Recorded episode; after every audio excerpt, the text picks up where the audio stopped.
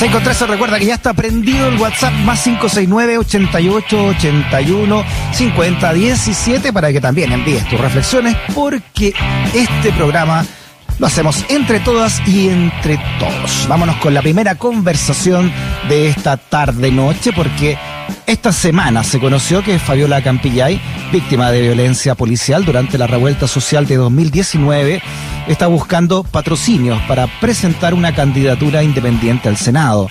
Como ella, son varios ya quienes han manifestado su opción de llegar al Congreso fuera de los partidos. ¿Cuál es el escenario para los independientes en estas próximas elecciones parlamentarias? Lo conversamos con la doctora en sociología, también académica de nuestra universidad, Lucía Damert. ¿Cómo está Lucía? Bienvenida a Razones Editoriales. Hola Freddy, ¿cómo te va? Bien. Oiga, Lucía, eh, la está llevando ahora a ser independiente, ¿no? Con todo el desprestigio de los partidos en general. Así es, así es. Efectivamente, los partidos han hecho una bien dramática labor en los últimos, bueno, en varios años. Lo hemos conversado desde hace mucho nosotros. Efectivamente, cuando los partidos hipotecan su legitimidad, difícil es que después busquen, uno, que la ciudadanía los valore y dos, que los nuevos liderazgos quieran ser parte de ellos. Mm. Eh, y eso es lo que estamos viendo ahora. Efectivamente, todos estos años donde la élite política tradicional decidió que entre muy pocos se tomaban todas las decisiones, eh, y que el modelo funcionaba perfecto, tanto en la izquierda como en la derecha, está hoy día trayendo estas como consecuencias. Ahora, la verdad es que a mí me parece muy interesante que gente como Fabiola Campillay decida, eh, en el marco de esta crisis de legitimidad, decida que la solución es participar y no, eh, digamos, quedarse aislada. Eso me parece que es una buena noticia. Mm. Además, me imagino que lo que significó la sorpresa electoral de la convención constituyente eh, refuerza esta idea, ¿no? De, que hay que ir por fuera de los partidos tradicionales. Sí, ahora yo ahí creo que hay que tener cuidado, ¿no? La ciudadanía buscaba un, un, perfil muy particular para la convención constituyente. Lo conversamos también, tenía, eh, las encuestas mostraban que la gente quería eh, personas que supieran de temas constitucionales, que sean expertos, que sean independientes, eh, y ese es el tipo de gente que se ha, se ha elegido, ¿cierto?, de los movimientos sociales. No me queda tan claro que para diputados y senadores el voto sea similar, del voto de diputados y senadores, eh, así como alcaldes, son esos trabajos que son muy vinculados con la ciudadanía, eh, que verdaderamente uno está votando por alguien que sabe que te va a representar por seis años con algunas, perdón, por cuatro años con algunas eh, definiciones de política muy específicas. Eh, y por otro lado, claro, una cosa está muy bien ser independiente y todo, pero uno cuando quiere gobernar tiene que tener un plan de gobierno, tiene que tener muy claro cuáles son sus posiciones respecto a un montón de cosas. Mm. El problema que hemos tenido con los partidos tradicionales es que uno entregaba el voto casi como un acto de fe. Eh, pero hoy día la gente quiere saber más y yo creo que tanto Fabiola Campillay como cualquier otro que quisiera postularse como independiente tiene que hacer un esfuerzo de comunicar qué piensa sobre un montón de temáticas que van a ser las mm. temáticas principales del próximo Congreso. Interesante la, la, la, postura tuya, eh, Lucía, ¿no? Que que no porque entonces haya más de 100 independientes en la convención, eh, este ese ideario de independencia podría repetirse, por ejemplo, en una Cámara de Diputados que tiene los mismos distritos e igual cantidad de personas, más allá de que no sea paritaria ni con cupo de pueblo originario. Sí, sí, es que yo creo que está mucho por verse, efectivamente, con, con los procesos, como está hoy día, los partidos políticos van a verse obligados también a, como sucedió en la convención, van a verse obligados a renovar nombres. Si tú miras la bancada del Partido Socialista, es verdad que es una bancada grande, pero la gran mayoría es gente que está como invitada o eran militantes de base. Mm. Eh, entonces, tal vez los partidos también se peguen el, el reconocimiento que acá hay que buscar nombres distintos. La gente lo que está cansada es de las mismas personas que han dado vueltas mm. los últimos 30 años en los titulares eh, y que sienten que se han alejado de los problemas reales de la población, en unos mm. casos con más certeza, otros con menos, creo yo.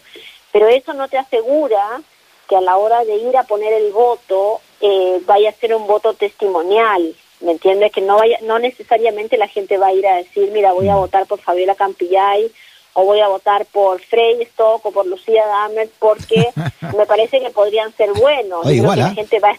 Lucía, una, candidatura.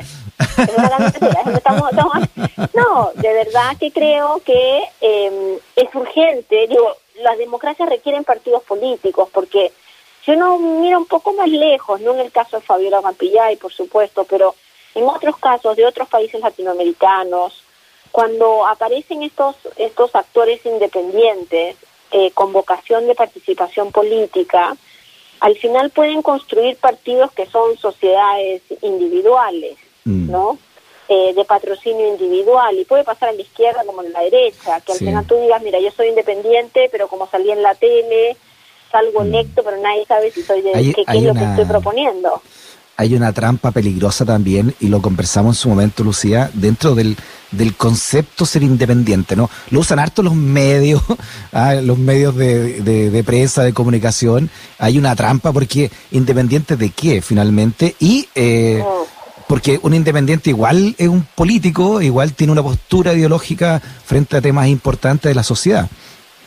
Sí, efectivamente, eh, es verdad, frente a la crisis de los partidos, los que no somos militantes, que es como el 97% de la población o un poco más, somos independientes, pero eso no significa que no tenemos una posición frente a ciertas cosas y yo esperaría que como parte del desarrollo democrático del país elijamos en base a esas ideas.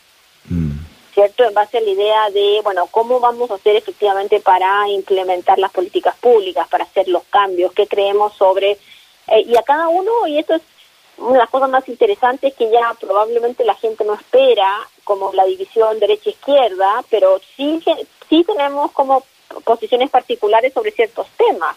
Mm. Entonces, tal vez a mí sí, me gustaría saber, eh, para mi candidato, si es que va a impulsar o no la reforma policial, por ejemplo. Mm. Eh, y me gustaría escucharlo. No, no, no porque sea independiente voy a asumir que la va a apoyar. Eh, yo creo que mm. ese es el cambio fundamental de lo que estamos viviendo. ¿Cómo lees, Lucía, por ejemplo, lo que está ocurriendo ahora con, con la gran sorpresa de la constituyente, que fue la lista del pueblo? Sacó, no sé, casi 900 mil votos. Por ejemplo, lo que pasa con eh, Elisa Yusanovich o Rosana Vidal, que se sintieron ya de la lista del pueblo, dos constituyentes, pero también Miguel Ángel Voto, ¿no? De no neutrales que también abandonaron sus pactos. ¿Qué, ¿Qué está pasando ahí, crees tú? Bueno, es que ese es el problema de la de los grupos que están pegados con el puro cariño. ¿Ah? Cuando efectivamente tú no tienes una idea programática, tú no tienes una estructura partidaria, eh, no tienes una vocación de control, digamos, de poder, eh, son, al final terminan siendo estructuras muy débiles. ¿no? Estructuras que pueden romperse con mucha facilidad. Es verdad que lo mismo puede pasar con los partidos políticos, pero al final del día me parece que es distinto. Mm. Sí, además estas listas, por ejemplo, la lista del pueblo y otra, que se declaran en contra de los partidos políticos, finalmente en la práctica, ¿no? Y más allá, incluso en, en lo ontológico, son partidos políticos, ¿no? Tienen que organizarse como tal para poder canalizar sus ideas de cambio o, ideas sociales, ¿no? No, por supuesto. Y acá el problema es que uno puede declararse en contra de los partidos políticos tradicionales. Pero si tú quieres participar en política, no puedes declararte en contra de las organizaciones que son las llamadas a tener la definición de participación. De nuevo, uno de los grandes problemas que hay con esto de que yo soy mi propio candidato es que también, al final, ¿Cómo haces para asegurarte que ese candidato tiene una línea en la toma de decisiones, eh, tiene una votación? Eh, ¿Cómo llamas a niveles de transparencia en información? Al final se terminan siendo empresas clientelares, muy individualistas. Entonces, a mí me parece súper bienvenido nuevamente que la gente de la lista del pueblo, Fabiola Campillay, mira, todo el mundo eh, ante el fenómeno de la crisis decida participar pero a la participación política no la podemos llamar por algo que no es. Es participación política, significa organización de movimientos, construcción de estructuras, eh, definición de mecanismos territoriales. Eh, esa es la política y bienvenidos a una discusión que es importante. La mm. política no es mala, la política es necesaria. Y en ese sentido, ojalá que logren eh, construir una vocación de alternativa de poder y bueno, eh, enfrenten los desafíos que es tener un partido político, un movimiento político. Tengo tu primer voto ya, Lucía Damer, acá de un auditor que escribió a nuestro WhatsApp. Claudio dice, voto por Lucía, mi rockstar. Claudio Leaga ya dice que... Gracias, Claudio. Gracias. Yo, yo me encanta lo que hago. Este, encuentro que hay gente este, con, con el cuero muchísimo más duro que el mío para ese tipo de labores. Eh, mm. Pero nuevamente, sí me parece que todos los que estamos en, en, el, en la sociedad tenemos si tenemos la vocación de participación en política, me parece una súper buena noticia y me alegra que Fabiola Campillari lo esté pensando, eh, porque además lo único que uno requiere para ser un buen representante de la ciudadanía es sentido común, está, digamos, una lealtad frente a tus ideas eh, y un camino claro. ¿no? Y, y poco sentido de tentación, porque el poder genera muchas tentaciones, y lo hemos visto en tantos casos. Mm. Por último, Lucía, a propósito de partidos que, están en proceso también, no sé cómo llamarlo, como lo, o a lo menos como tú lo crees, me refiero a la ex concertación, ahora con las candidaturas de Maldonado, de Yanna Proboste, de la misma Paula Narváez que no aprende, en fin, ¿no? ¿Qué está ocurriendo, crees tú, en, esa, en ese ex conglomerado que fuera la concertación? Es tan difícil eh, darse cuenta que uno eh, está jugando un rol más secundario del que siempre tuvo. Yo creo que mm. hay una, una cierta complejidad en el proceso, porque estos son partidos que han sido omnipresentes por, por muchos años. Eh, el Partido Socialista eh, probablemente por muchos más años que los otros, el Partido Radical también tiene una historia muy grande, muy larga.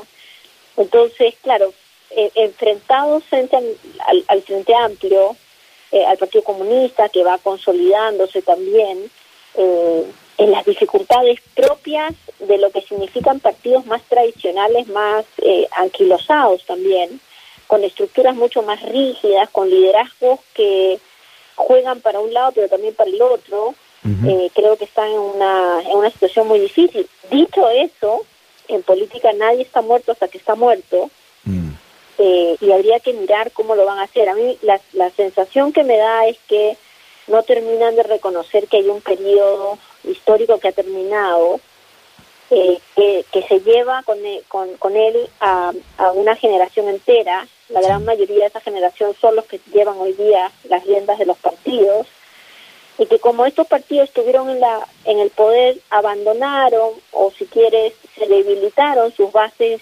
universitarias, sus bases escolares, sus cuadros políticos juveniles, entonces su recambio es muy lento, mm. es muy muy dramático en ese sentido, ¿verdad? Porque es verdad que ellos dicen que, como dijo la presidenta de HL en algún minuto, cierto, que los hijos de sus amigos estaban en el Frente Amplio y eso fue visto como como una caricatura, pero la realidad es que por algo se habrán ido a otros partidos y no se quedaron en los partidos que habían mm. estado los padres, ¿no? Sí, claro, el caso... la sensación que me queda es que es una generación que, que, va a ser muy difícil esta elección para, para la mm. unidad constituyente.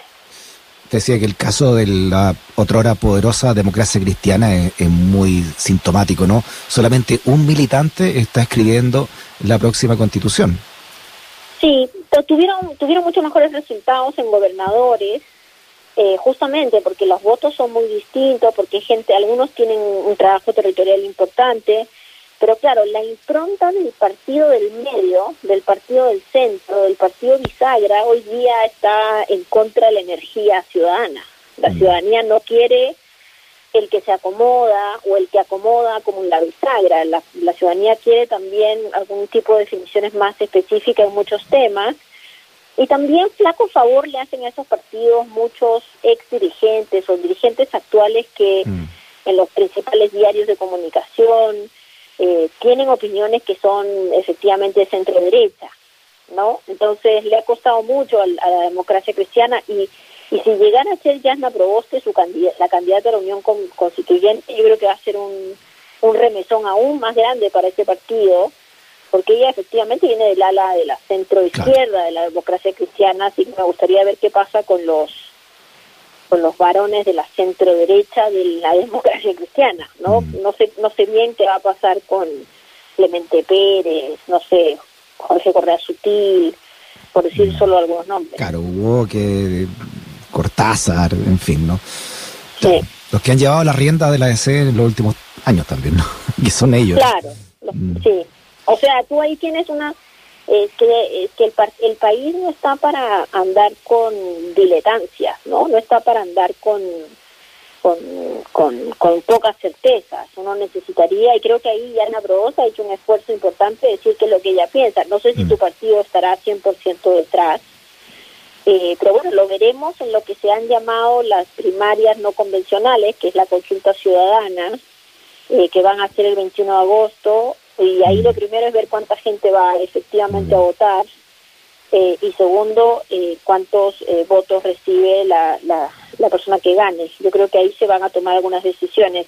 Mi impresión es que la realpolitik siempre es más dura y que los partidos necesitaban tener una unidad para tener una, una lista congresal, una lista a Cámara de Diputados y al Senado que les permita mantener ciertos espacios de poder y por eso estamos donde estamos.